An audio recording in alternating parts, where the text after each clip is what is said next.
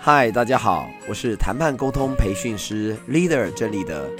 今天要来谈的谈判案例是电影《最黑暗的时刻》，丘吉尔与内阁大战或谈判的内部谈判。英国下议院于二零一九年一月十五日以四百三十二票对两百零二票否决了首相梅伊的脱欧协议，惨输两百三十票。执政的保守党下议院议员三百一十五人。有一百一十八人跑票否决协议，这是英国政府近一世纪以来遭遇的最严重挫败。在野的工党随即提出不信任投票，梅伊勉强过关保住首相位子。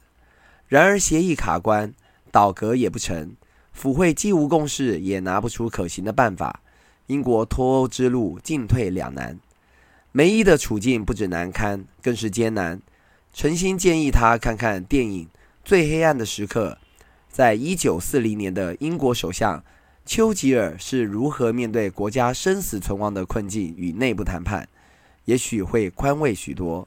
没有最黑暗，只有更黑暗。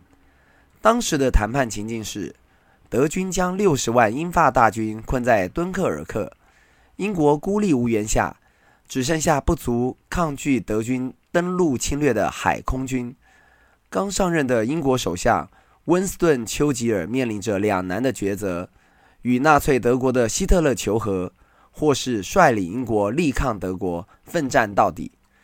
情势十分险峻，由首相、前首相张伯伦、外交大臣伍德所带领的全体内阁阁员，几乎一面倒的严厉要求丘吉尔能接受由意大利主动提出当调停人，与德国的和平协议谈判。外交大臣不惜以立即辞职当作谈判筹码，要求丘吉尔马上进行外交谈判，以确保英军不会全军覆没，英国本土不会被德军入侵甚至于占领。丘吉尔在孤立无援的情况下，悠悠地说：“这样看来，我们除了考虑和谈之外，没有别的选择了。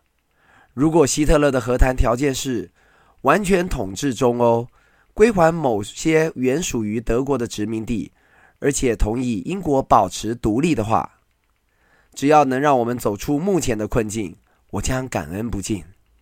但是这样的条件，他绝不可能同意的。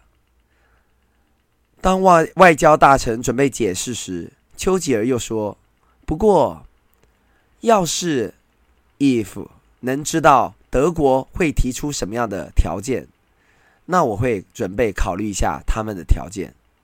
首相的立场松动，言辞软化，让组合的外交大臣表示感谢，并马上准备起草和平停战协议的备忘录，结束了力抗全体内阁倒阁的难堪内部谈判。等在前面的是更严峻的英德停战谈判。丘吉尔以内部谈判的让步，接受和谈，安抚内阁，暂缓敌军的炮火。事实上，如同前面大金国亲送的案例，谈判只是障眼法的缓兵之计。丘吉尔急令征调国内所有大小船只，准备进行日后历史上有名的敦刻尔克大撤退。最后再帮大家复习一遍：什么是谈判？谈判就是打开僵局，解决问题，利益交换，各取所需，创造价值，寻求双赢，策略布局，冲突管理。不求全拿，但得更多，越谈越有利。谈判力就是你的超能力。感谢您今天的收听，我们下次见哦，拜拜。